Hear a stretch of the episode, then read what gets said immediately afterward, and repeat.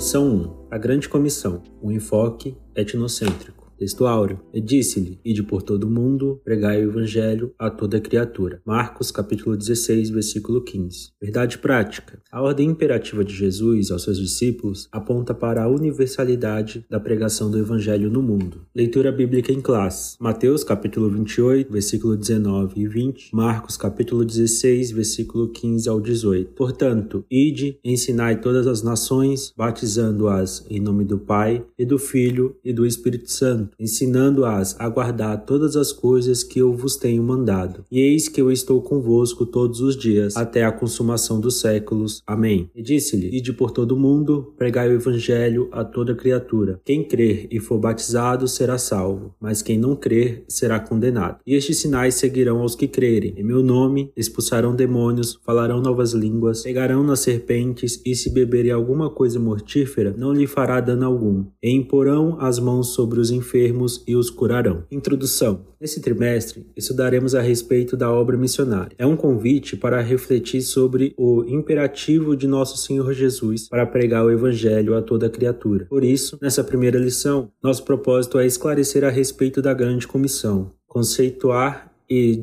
desenvolver o tema das missões transculturais e apresentar uma visão global da mensagem do Evangelho no mundo. Veremos que missões é uma ordem divina e que Deus conta com cada crente para dizer sim à obra que ele iniciou por intermédio de seu Filho, o Senhor Jesus Cristo. Primeiro tópico: a grande comissão. Primeiro, o que é a grande comissão? É o mandamento do Senhor para a sua igreja proclamar o evangelho a todas as nações. Esse mandamento tem rastros no Antigo Testamento e é fundamentado no Novo. Dessa forma, a grande comissão pode ser melhor compreendida como uma ordem pós-ressurreição de Jesus Cristo, dada a seus discípulos. A respeito dela, James Hudson Taylor, missionário inglês na China por 51 anos, diz: A grande comissão não é uma opção a ser considerada, é um mandamento a ser obedecido. 2. A questão cultural. O ID de Jesus significa também atravessar fronteiras. Nesse caso, anunciar o evangelho é em uma cultura diferente é o grande desafio da obra missionária. Logo, não devemos desprezar a cultura de um povo a quem pretendemos evangelizar, nem impingir-lhe a nossa. Entretanto, a cultura de um povo deve ser avaliada e aprovada pelas escrituras. Se por um lado a cultura é rica em beleza e bondade, pois o homem foi criado à imagem e semelhança de um Deus bom e amoroso, por outro lado, em consequência da queda, ela foi manchada pelo pecado e, em parte, dominada por ações demoníacas. Portanto, estejamos prontos a pregar o Evangelho além de nossas fronteiras. Preparemos-nos para esse desafio. 3. A ordem de fazer discípulos em todas as nações. A palavra nação é a tradução do termo etnos, que se refere a grupos étnicos e não primariamente a países. Um país é uma nação politicamente definida, já a etnia é um povo culturalmente definido como a língua e uma cultura próprias. De acordo com alguns missiólogos, há no mundo cerca de 24 mil etnias. Quase metade desse total ainda não foi evangelizada. Será que isso não nos comove? Há milhões de pessoas que ainda não ouviram o evangelho de Cristo. É urgente e imperioso o clamor do apóstolo Paulo, esforçando-me deste modo por pregar o evangelho, não onde Cristo já foi anunciado. Romanos capítulo 15, versículo 20. 4. A eficácia e os objetivos da grande comissão. Para ser eficaz e cumprir os seus objetivos, a grande comissão missão deve ser executada por pessoas cheias do poder do Espírito Santo, pois é ele quem convence a pessoa do pecado, regenera o pecador, capacita os homens a confessarem Jesus como Senhor. Nesse sentido,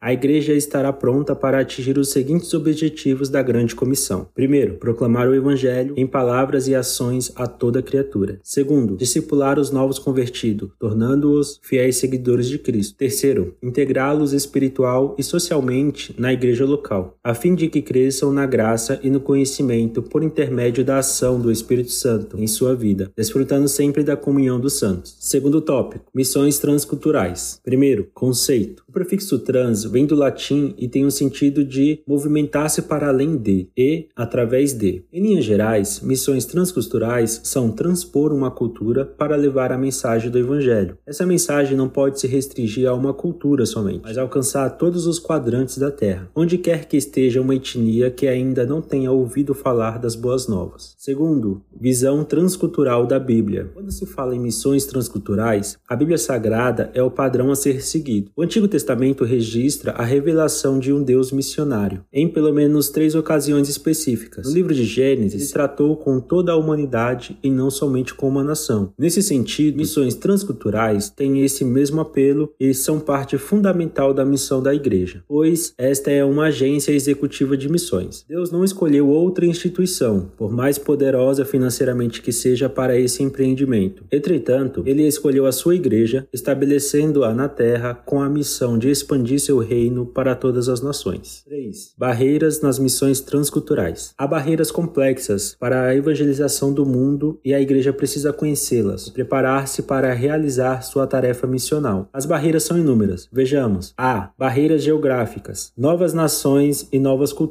B. Barreiras culturais, valores de vida, costumes e hábitos. C. Barreiras econômicas, diferenças de moeda e comércio. D. Barreiras linguísticas, as línguas nativas. E. Barreiras religiosas, islamismo, ateísmo, materialismo, secularismo, etc. Os apóstolos enfrentaram essas mesmas barreiras, mas, na força do Espírito Santo, o evangelho saiu de Jerusalém e alcançou os confins da terra. Esse mesmo Espírito está com a igreja do presente século para confirmar a nobre missão de proclamar o evangelho. Terceiro tópico: visão global do evangelho no mundo. Primeiro, evangelização e discipulado. Em Mateus capítulo 28, versículo 18 ao 20, percebemos uma ênfase em fazer discípulos. Ora, fazer discípulos é uma ordem baseada na relação de um mestre com o seu discípulo. Nessa ordem está subentendido que a missão não se dá em apenas um ato, um momento. Fazer discípulo, conforme as Escrituras, demanda tem. Nosso Senhor passou pelo menos três anos forjando o caráter de seus discípulos. Por outro lado, em Marcos capítulo 16, versículo 15 ao 20, percebemos uma ênfase na proclamação e no anúncio. A tarefa missional leva em conta a proclamação pública do Evangelho, ao mesmo tempo em que atua na formação permanente do novo convertido. Evangelização e discipulado não são excludentes, mas duas faces da mesma missão. 2. Arrependimento e capacitação do Espírito. Na missão transcultural, a mensagem missionária tem de levar em